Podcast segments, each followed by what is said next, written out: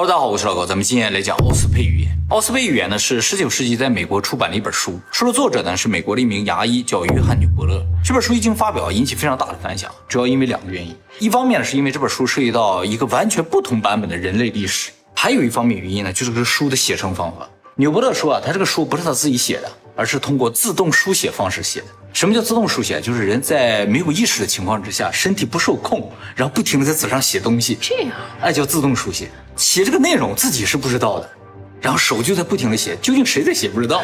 考试可以这样就好。对对对，其实有很多有名的书，就是尤其是寓言，都是这种自动书写写出来。是吗？就是写这个人，他根本就不知道自己在写，或者是写的什么。等写完了之后才发现，哦，这讲了一些未来的事情，而且这些事情在不断的发生。你在录视频的时候是自动录的吗？对我这属于自动讲故事。这个自动书写呢，也不全是写的，也有打字。他这个就不是写的，是打字的。其实我们以前曾经介绍过一个类似的情况，就是孟兆国事件。哦，哎，就是中国有一个农民，他看到了 UFO，然后好像触电了，躺在地上，送到医院之后呢，他在纸上写了几个字母。哎，这就属于一种自动书写。像自动书写这些案例啊，各个国家都有。以后呢，我们有机会都介绍给大家。那么咱们今天介绍这个美国牙医写的自动书记啊，有一个特点啊，是一般自动书记没有的，就是它这个量太大了，大到什么程度啊？总共二百万字，三十九个章节啊，总内容呢大概是圣经的一点五倍，啊，为什么拿它跟圣经比较？是因为它这个书写方式非常类似于圣经，哎，从创世纪开始，但是它这个版本和圣经不一样。书中的内容也涉及各个方面、各个领域啊，比如历史啊、宗教、地质啊、考古、语言、宇宙等等方面都有。纽伯特本人对于他写的内容大部分是不理解的，因为他没有这方面的知识。那么附身在纽伯特身上这个东西究竟是神呢，还是什么其他的东西啊？他自己也不是很清楚，但他坚信应该是神，而且让他自动书写的这个灵魂也好，还是神也好啊，跟他说了，希望他把这个东西写出来，然后发表，和那个我们之前讲那个阿米有点像。阿米这小外星人告诉那小孩，你要把这个我说的内容全部出本书。那他这个也是，他被附体了多久呀？写了一年，这么久啊？对。但是是不定期的啊，也不能算不定期，有周期性的啊，每周会被附体一次，就不拼命的写，一般都在早上，突然醒来之后就开始拼命的打字，他这一看就打那么多了，跟你状态差不多呀。你想他五十二周就写出两百万字，《三体》九十万字花了四年，所以就编故事来说的话，能编得这么快几乎没有可能。那么这个附身了他的灵啊，为什么要通过他的手把这个事情告诉大家？这个是不知道的，那个灵也没有说。但是有个事情是确实的，就是这个叫纽伯勒的人啊，从小就能够感受到一些我们普通人感受不到的东西。哎，就老有一个声音跟他说话。他是一八二八年出生在美国的，他的父亲呢是一个英国人啊，很有学识，曾经就读于威廉玛丽学院啊，这是美国第二古老的大学，仅次于哈佛。他父亲大学毕业之后呢，就在当地的学校当校长。他的叔叔呢是一家医院的院长，就是全家都是非常优秀的人。他的父亲呢，对于纽伯勒非常的严厉啊，就是因为他能够听到这些声音，他父亲是完全不相信的。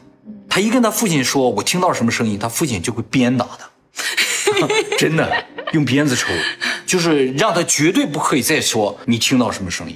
你如果你跟外边人说你听到什么声音，对他自己的家族是有影响的。他是一个科学研究者啊，不能科学研究者信这些的不是很多吗？他们不都信上帝吗？他信上帝归信上帝，但是大主教听见没有问题，你不能说你听不见。由于他父亲每次都打他，而且打得很重啊，所以他在很小的时候就封印了自己这个能力，就是听见他也不说了。跟谁也不说了啊！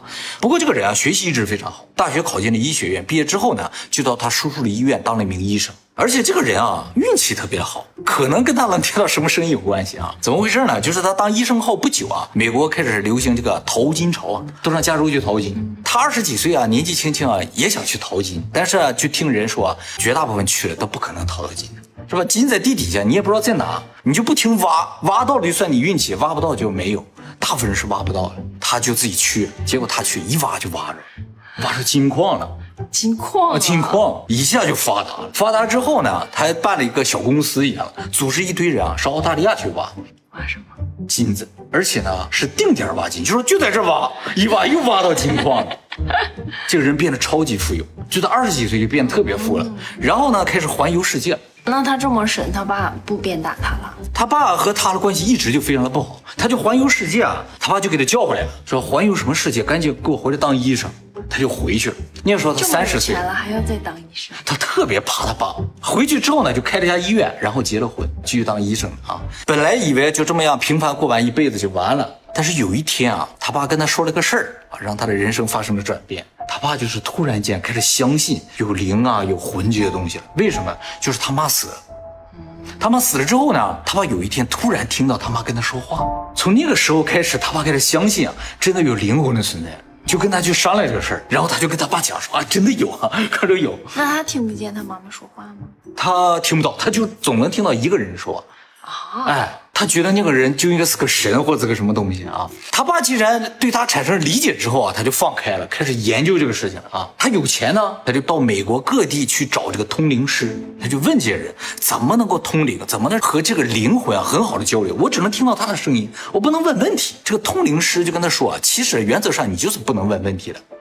你能做的事情啊，最高境界的，也就是让他附身到你身上，然后把他想要表达的意思，全都通过你的手表达出来，叫自动书记或者自动书写。这是我们通灵师最高境界，就这样。他说：“哎呦，这好，怎么才能自动书记呢？”那些通灵师就跟他说啊，自动书记得有特殊体质的人才能，不是谁都能。不过这个是可以通过后天培养出来的，有几个要求啊。第一个呢，就是保持身体的清洁，每天至少洗两次澡，不能有欲望，生活规律，不能吃肉，基本上就跟和尚是一样的。这样生活持续几年之后，你的身体就渐渐的变成灵媒体质，你就会成为灵媒，灵魂啊就特别容易寄生到这样的身体上。所以小孩子偶尔会接受到这种灵，对对，他们能够看到或能感受到，比较纯净，纯净。长大就不行。长大就不行了啊，就有各种各样的想法就不行了。这个纽伯勒由于生活非常好嘛，他当时三十几岁嘛，他的体重呢就高达一百一十公斤。但是为了成为灵媒啊，他改变了自己生活方式啊，禁欲、规律生活，而且不吃肉了，只吃菜，成为这个素食主义者。最后呢，他用了六年的时间，体重降到了八十一公斤。他游历美国各地寻找灵媒啊，用了十五年的时间。然后他开始改造自己身体，用了六年嘛。最终呢，是在一八八一年，也就是他五十三岁的时候，有一天他早上醒来的时候，突然间听到一个声音跟他说：“说你去买一台打字机。”在那个时候啊，打字机属于特别高档的、特别少见的东西，刚刚出来。他有钱，他就买台打字机。从那之后，这个灵就每周会有一天早上附身到他的身上，他就开始不停的打字啊，就形成这本书。这本书，号称是人类历史上第一个用打字机打出来的。因为什么？内容太大了，不用打字机根本写不完，你要写我累死。而且这个灵跟他说啊，在打的这个过程中，这一年打的内容他是不能看的，就是打打停了，停了你就可以看嘛。他说这个内容你不要看，打完的时候我会让你看的，是这么跟他说的。所以他这一年就不停的打，把这个稿啊都收集起来，收集了一年之后呢，终于有一天这个灵魂告诉他，打完了，你可以把这个内容整理一下，出版成一本书。他就把这个书出版了，在一八八二年的时候。好，那么这个附身在牙医身上的灵魂也好，还是神也好啊，究竟想通过这个奥斯佩预言告诉我们点什么呢？这个内容特别的多啊，想全部讲完基本上没有可能。所以呢，咱们今天挑几个重点来讲一下啊。那现在灵如果再想转达一些什么，就附身到 YouTuber 身上，然后说，不是更快吗？每周三复一次之类的。啊，对，这应该是更好的一个方案。但是首先我得有灵媒体质才行，对不对？我还得减肥，现在不行啊。那么这本书里讲的内容涉及到很多方面啊，比如说宇宙是怎么形成的，地球是怎么形成，人类是怎么出现的，还有人类活着究竟是为了什么，人为什么要死等等，都有解答。从一个完全不同的角度解答啊，和我们到现在为止讲的内容都不太一样。首先，我们先说一下这个书中说的这个世界观，就说我们这个世界究竟是怎么个结构的啊？他说说这个世界上存在着两种东西，就存在这两种东西，一个叫 S，这个呢就是精神体，精神体的特点呢就是看不见，但是非常的强大，就是能量特别强大。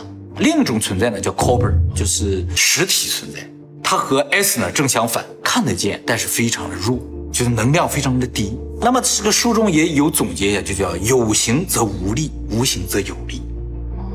哎，所以我们看见的世界，能看到的部分啊，全部都是 copper，就是实体存在。而我们看不见所谓的灵也好、天使也好、神也好，都是 S。那么他说这个世界的结构是分为三界的仙侠，啊，差不多。其实仙侠就是神魔人嘛。哎，他这个也类似啊。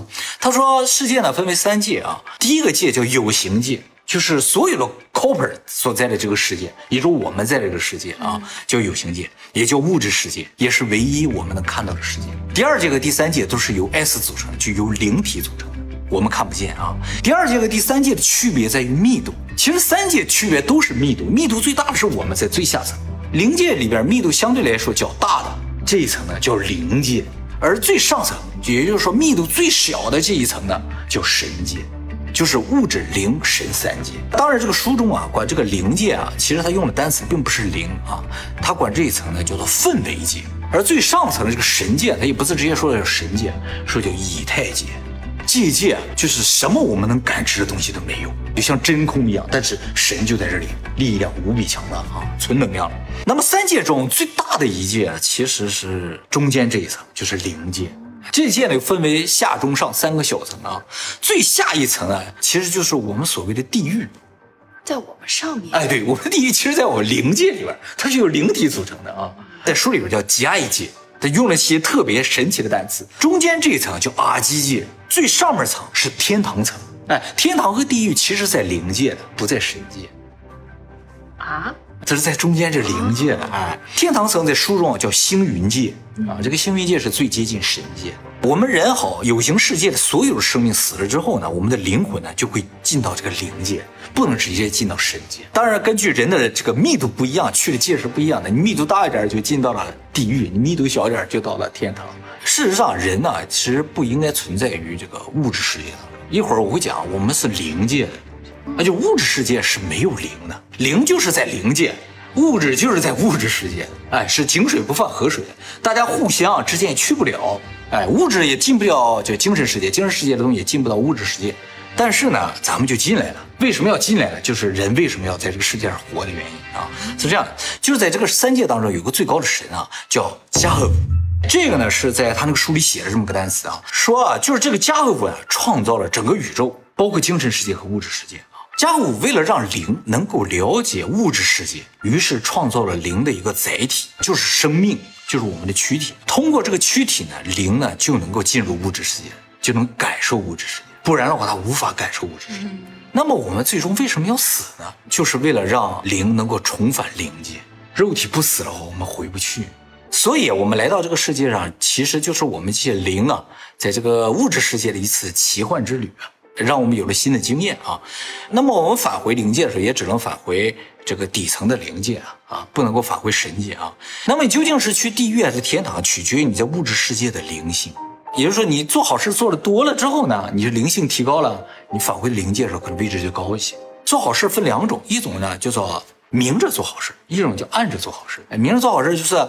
啊，你做了一件好事被别人发现了，还表扬了你，这种大家都知道了，叫明着好事。暗着做好事呢，就是你捐了钱，没有人知道谁捐的，哎，这就叫暗着做好事啊。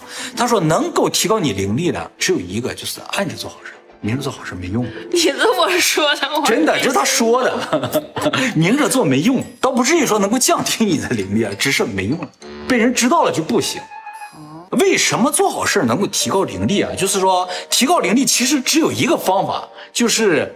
帮助他人提高灵力，哦，这个帮助他人怎么帮都行，反正你只要能帮助他人和你一起进步的话，有机会一起进步的话，就算是你积德了。但是这个帮助不能让对方知道。那这样一说，明着帮助别人的人岂不是更无私？对。没错，你这个理解是对的啊。那么除了说明了宇宙的构造和生命的意义之外呢，这个奥斯维宇宙还提到了一个非常神奇的点啊，就是它解释了星系的运动。是这样的啊，人类在很久以前一直认为地球是宇宙的中心嘛，这叫地心说啊，就是所有星都围着地球转。后来到十六世纪的时候呢，哥白尼提出了日心说，就说太阳是宇宙的中心。后来到十七世纪的时候，伽利略通过观察证明了，哎，这哥白尼说的可能是对的啊，太阳是这个宇宙的中心。所以从十七世纪开始啊，日心说是整个世界的主流。那么这本书出版了一八八二年啊，人们是相信日心说的，但是这本书却给出了一个完全不同的说法啊，就说这个加赫夫创造了宇宙之后呢，在宇宙中形成巨大的漩涡，在这些漩涡之中呢，就形成了无数的球体，然后每一个球体呢，又会形成以自我为中心的漩涡。所以他说啊，宇宙中是有无数个这样的漩涡，太阳只是其中一个漩涡。啊，它呢也是更大的漩涡中的一部分而已。他的这个说法其实就打破了日心说啊，说就是太阳也不是宇宙的中心，有更大的中心啊，而且宇宙中也有无数中心。究竟宇宙的中心在什么地方也不知道啊。那么人类真正知道太阳不是宇宙中心是在三十年后，哎，美国著名的天文学家勒维特啊，他是通过观察再加计算发现啊，哎，太阳好像在绕什么东西转。但当时他认为啊，哦，银河系有可能是宇宙的中心。哎，那么又过了十年，哈勃通过望远镜发现了其他星系，才第一次知道，哦哦，原来宇宙中有无数像银河系这样的星系。所以奥斯佩预言提到了真正宇宙结构，比哈勃早了四十年。而更加神奇的是，他对于太阳系运动的描述。他说，太阳系的运动啊是这样的，像个漩涡一样的，它的轨道呢是这样的啊，像麻花一样在运动的啊。而近些年我们才知道啊，太阳系真的是这样在运动的。太阳本身也在高速的运动，然后周围的星就跟着它一起在周围旋转，像麻花一样。哎，这个早在一百多年前他就知道了。你看这个麻花。和这个麻花像不像 一样的啊？这个事情就非常不可思议了，不仅超出了纽伯勒的学识啊，甚至超出了当时所有人类的学识啊。没人知道这个宇宙是这样运作。这个图是谁画的啊？是他自动画的吗？其实是他在这个自动书写完了之后，就打字完成之后，根据脑子里一些图片，你也不能打出来了，然后后来补上了一些画。从这些插图啊，你能看出一个特点啊，就是画这些插图的人视角啊，不在地球上，是的，在宇宙中。那么这个创世组扎克为什么要创造这些漩涡啊？书中说是为了让宇宙中的物质啊凝结到一点，形成一个个的球，而且呢，通过漩涡的力量可以让物质啊无法逃离，就是让他们不能够随意到任何地方去，像一个结界一样，所有物质都会限定在一个球体的范围之内。那么这些形成的球啊，作用也各不相同，相互影响，就会产生一些由陆地和海洋组成的球体。这些特殊的球体将成为灵体进入物质世界的载体。所以，地球就是这样一个能够承载灵体的这么一个特殊球体。那么书中也说了，所有像地球这样的载体啊，都是有寿命的，它们要经历四个阶段，分别是形成期、繁殖期、老年期和死期。形成期呢，就是宇宙物质啊通过漩涡凝结形成球体的过程啊。它由于这个物质高速旋转、相互摩擦，所以最终形成这个球体啊是非常炙热的。然后加格伍这个神呢，把这个炙热的球体上面包裹成一层像凝胶状的、非常粘稠的一种液体吧。这个液体叫 SAM 啊，包裹之后呢，就能够形成一个能够承载灵体的球体，就是形成地球。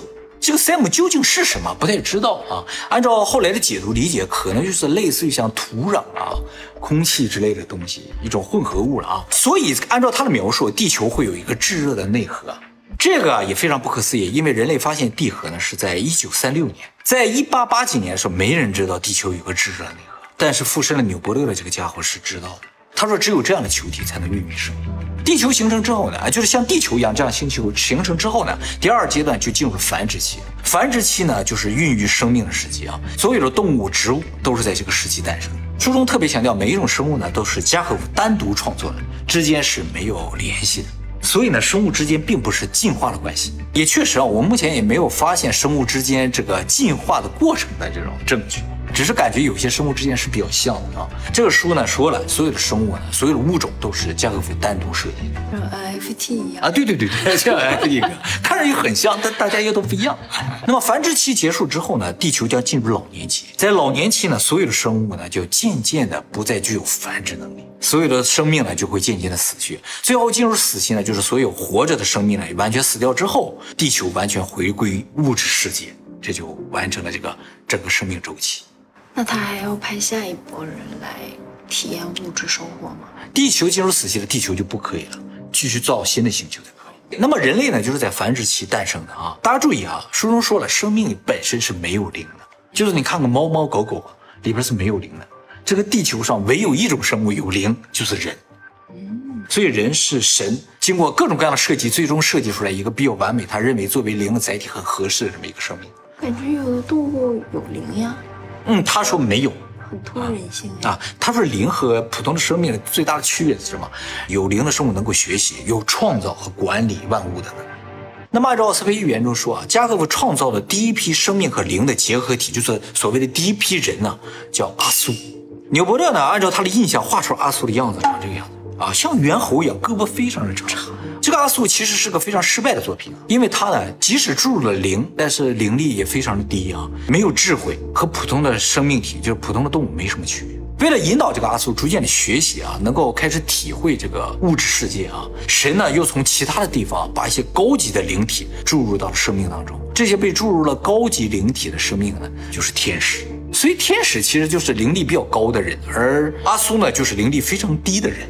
这些天使来到地球呢，果然是要比阿苏好一些啊，他们灵力非常发达，可以和神直接进行沟通啊。但是呢，这个自我控制的能力几乎也是没有的，因为他进入到了这个生命体内啊，他就有一定兽性在，不是完全的灵体嘛。但是呢，神觉得挺好，有这样一个稍微智商高一点的带着这个智商低的，应该是没什么问题的啊。结果出了一个意外啊，就是阿苏和天使结合产生了一波新的人。这不是每个都是单独设计的吗？不不，阿苏和天使唯一的区别就是灵不一样，他们肉体是一样的。并不是一个像猿猴，一个有翅膀。呃，不是，其实都像猿猴啊，只是一个智慧高一点，它本身灵力就高一点。那么这个天使和阿苏结合生成了第二代人类啊，叫伊辛。伊辛呢个子非常矮小，和我们现代人呢差不多啊。这些阿苏也好，天使都非常大的啊，就像巨人的时候啊，对。但是和我们以前说的巨人其实还不是一伙人，巨人一会儿会出现啊。这个伊辛呢个子矮小，非常瘦弱啊，皮肤是白色或者是。浅黄色啊，灵性非常的高，他也能在物质世界直接感受到灵界的一些信息啊。换句话说，就是标准的灵感体质。所以乙辛呢，实际上就是一种特别像天使的人类。但是乙辛呢，普遍身体脆弱啊，也比较容易死掉。后来乙辛呢和第一代人类阿苏产生了结合，也就是说第二代和第一代结合，产生了第三代人类啊，叫德鲁克。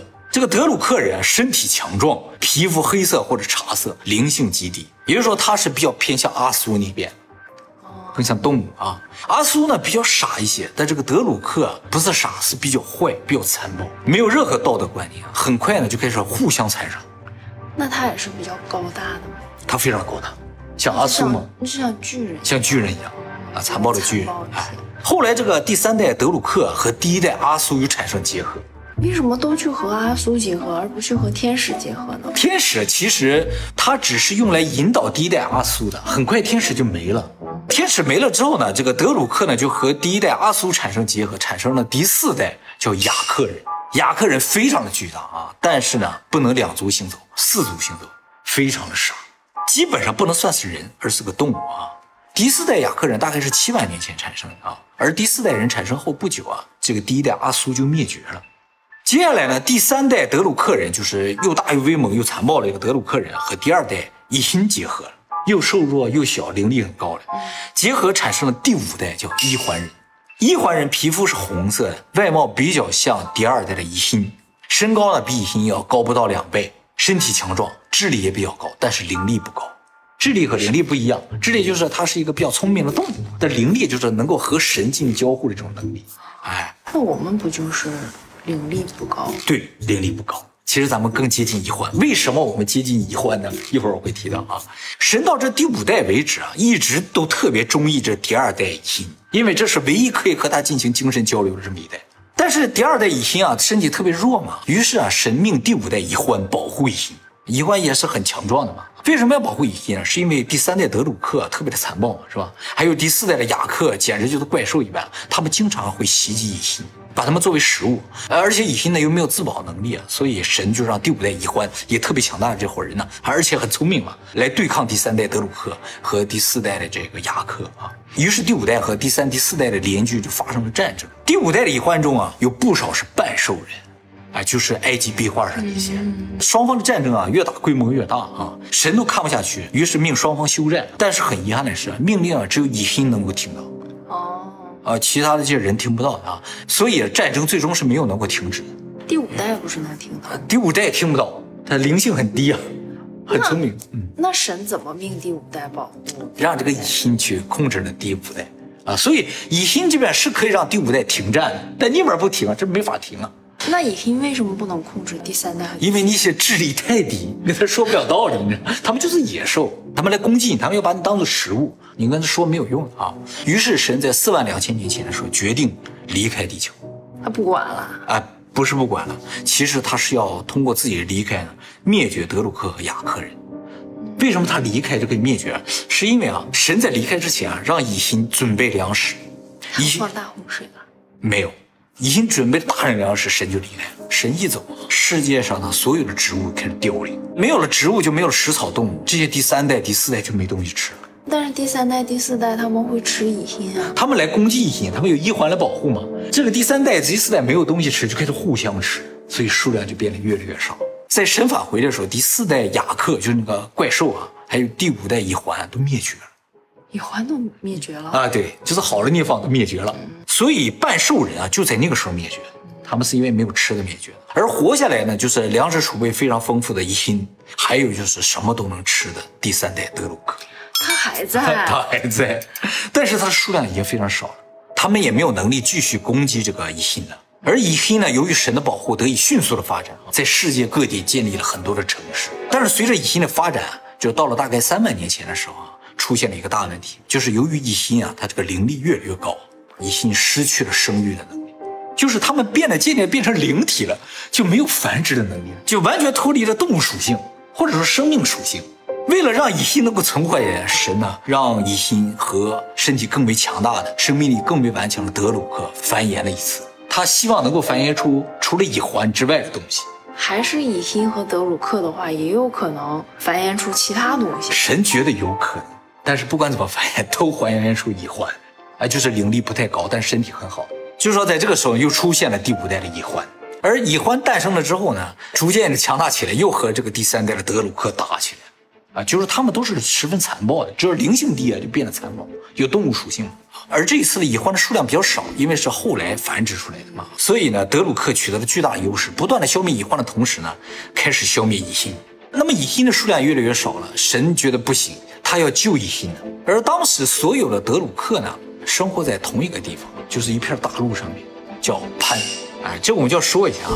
呃，这个书里边说了啊，地球上一开始呢是一片大陆的，这个大陆呢周围都是海洋。后来由于地球的旋转嘛，这个尤其自转轴啊，它的晃动啊，这一片大陆呢变成了五片大陆，分散到了地球各处啊。这五片大陆呢和我们现在地球上的五片大陆稍微有点不一样。分别是亚洲、欧洲、非洲、美洲，还有一个大陆呢，不是澳大利亚，而是盘。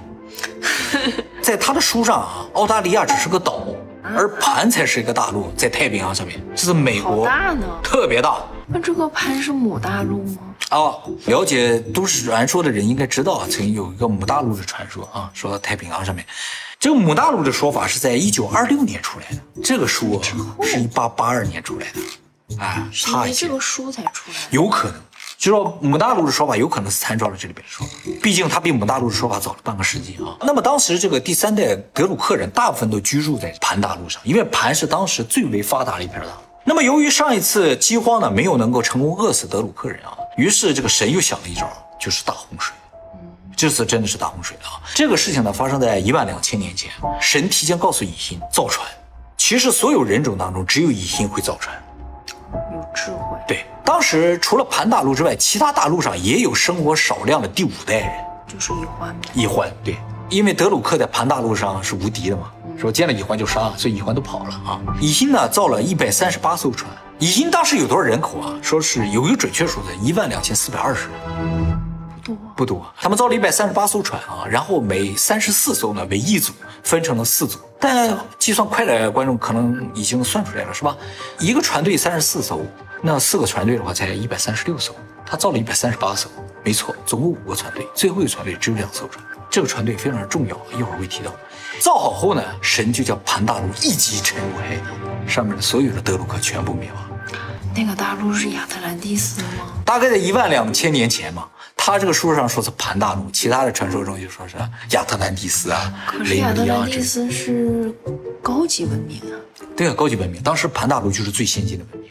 以心其实也当时主要住在盘大陆上，他们就是这个科技的代表。但是啊，也住在盘大，也主要住在盘大陆上，所以德鲁克才去盘大陆。他们就是去消灭以心的。以心呢就在那守着自己的地方，他几千年的发展都在那个地方，所以上面确实有个高度的文明是以心建的，但是他们的敌人也在上面。那也就是传说中的亚特兰蒂斯人是高大的身躯加上高度的文明，这不是一伙人的，不是一伙人。真正的亚特兰蒂斯应该是身材比较矮小啊，跟我们差不多的啊。而身材高大那伙儿是攻击亚特兰蒂斯的坏人啊，巨人吧，换句话说，巨人啊。这个盘大陆被沉入海底之后呢，一万两千多的蚁心呢，分成五个船队开往世界各地。这五支船队有一支来到了中国，在中国形成了中国的古文明。有一支来到了印度，形成了印度古文明；有一支来到了埃及，形成了埃及古文明；第四支呢，来到了美洲，成为了美洲的古文明，什么印加文明啊、玛雅文明啊这些啊。还有两艘船，啊，你听我讲啊，这四个船队各自到的地方，一开始发展都是不错的啊，建了很多的城市，但是他们都在大概三千年前，也就是公元前一千年左右的时候，突然间所有的蚁心灭绝了。灭绝的原因呢有两方面，一方面就是蚁心呢由于发展起来了，再次失去了生育的能力和欲望，而残存的蚁心呢实际上是被他的后代所灭绝。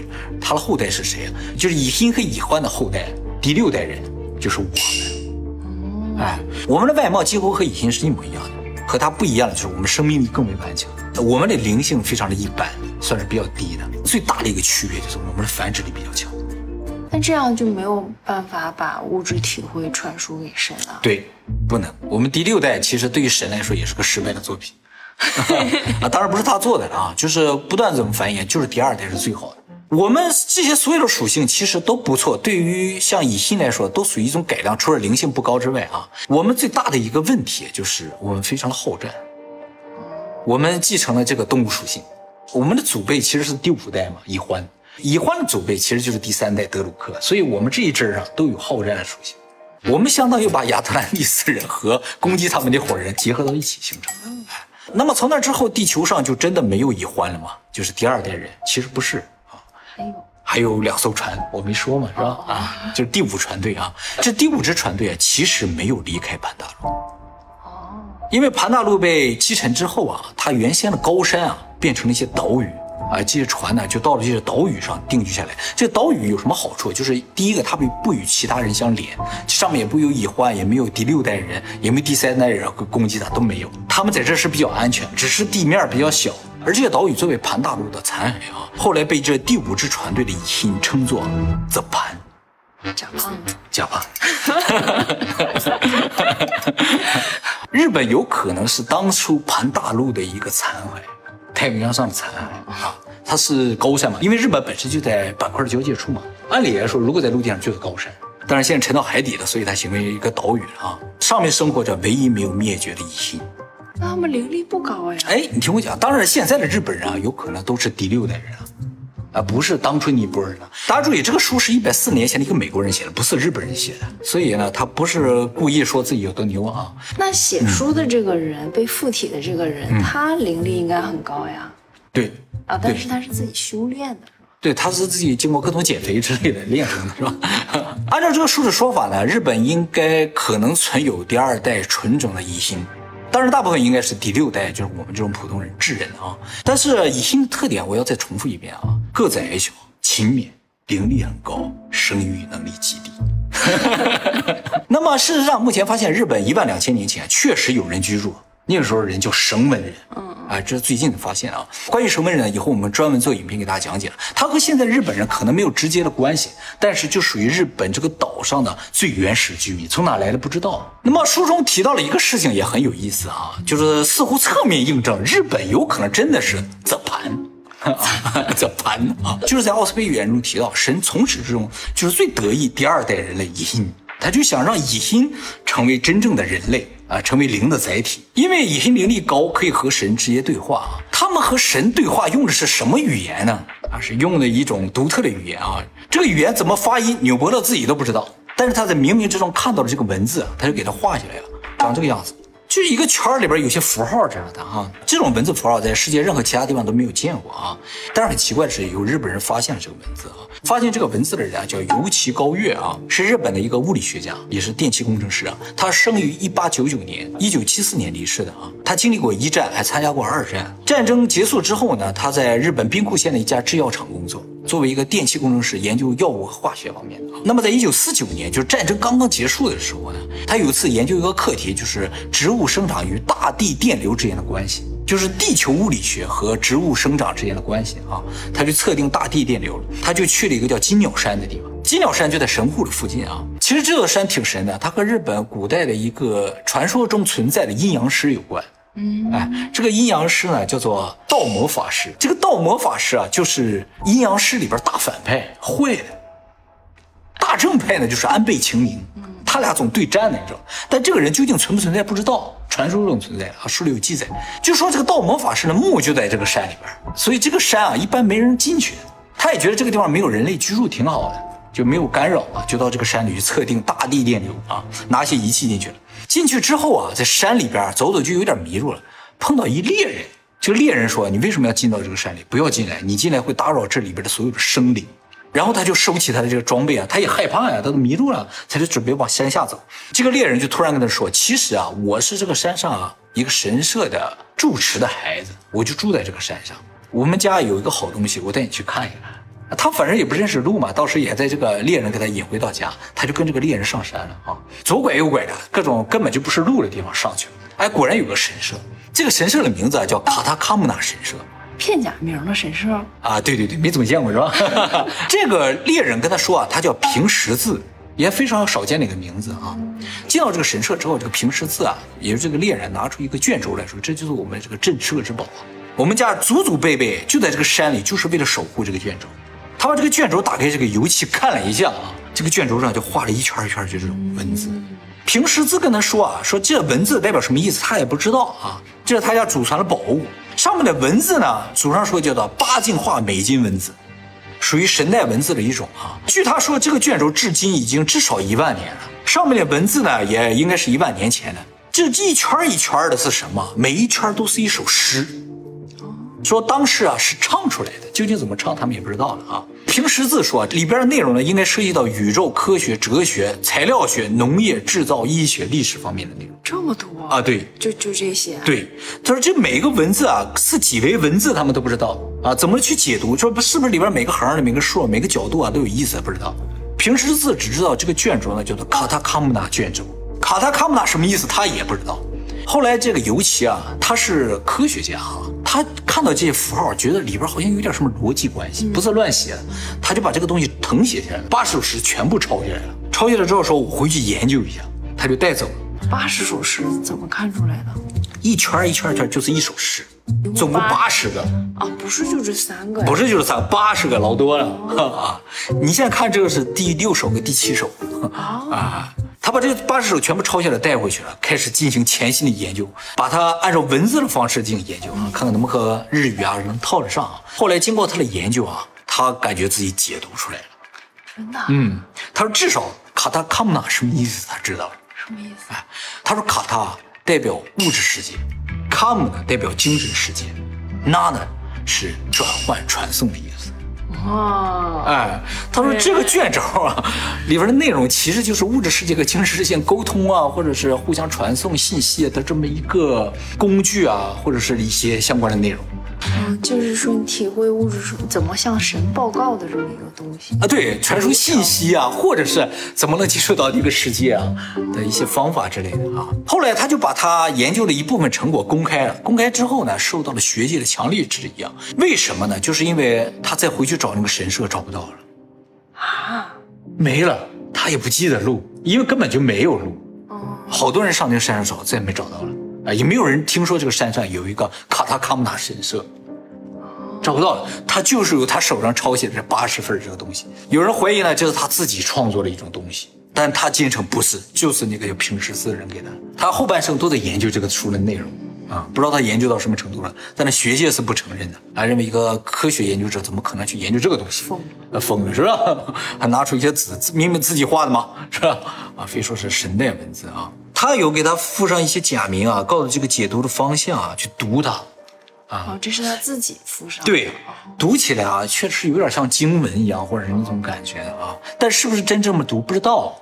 他有想去那个寺院去问一问，看看解读的对不对。结果寺院没了，有这么一个神奇的事情。这个呢，就是奥斯培语言。这么有名啊？怎么之前不知道？哎，这个书啊，在欧美世界很早以前就很有名。其实啊，这个写书的叫纽伯勒这个人啊，后来知道他是光明会的啊，而且是光明会非常高等级的一个人物。因为他特别有钱，有钱，他达到了三十三级，光明会最高级别就是三十，他是三十三级，所以他可能是知道点什么吧。光明会到底是看钱还是看学识啊？都看，就是把这个世界上最有能力、有影响力的一帮人凑在一起。他这个书出版了之后啊，引起很大的反响，但是在日本现在几乎没有人知道。就是日本战败了之后，这个书被作为禁书啊，不允许在日本这个流行流传。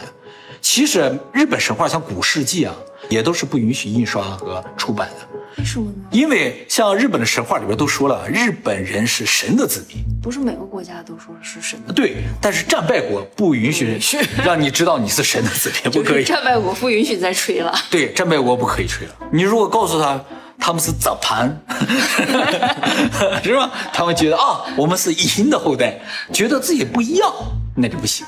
得告诉他们，你们其实都是第六代，跟我们都一样，没什么区别，是吧？啊，所以这本书啊，其实在日本属于禁书。哎，禁书属于禁书，但是是个美国人写的。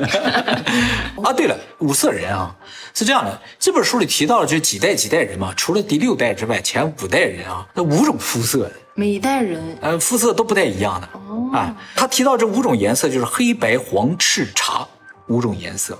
其实这和日本的一个传说也对上了。日本有古书，也是禁书，叫竹内文书啊，这个在日本发现的。就竹内文书以后我们会讲，里面也提到了说世界曾经存在五色人。咱们现在说人类的皮肤大概是四种颜色：黑白黄棕。不过竹内文书里提到这五色啊比较神奇，没有红色，有蓝色。蓝色，蓝色的人，他们叫青色人。啊，这个以后我们有时间再给大家讲。阿凡达，阿凡达。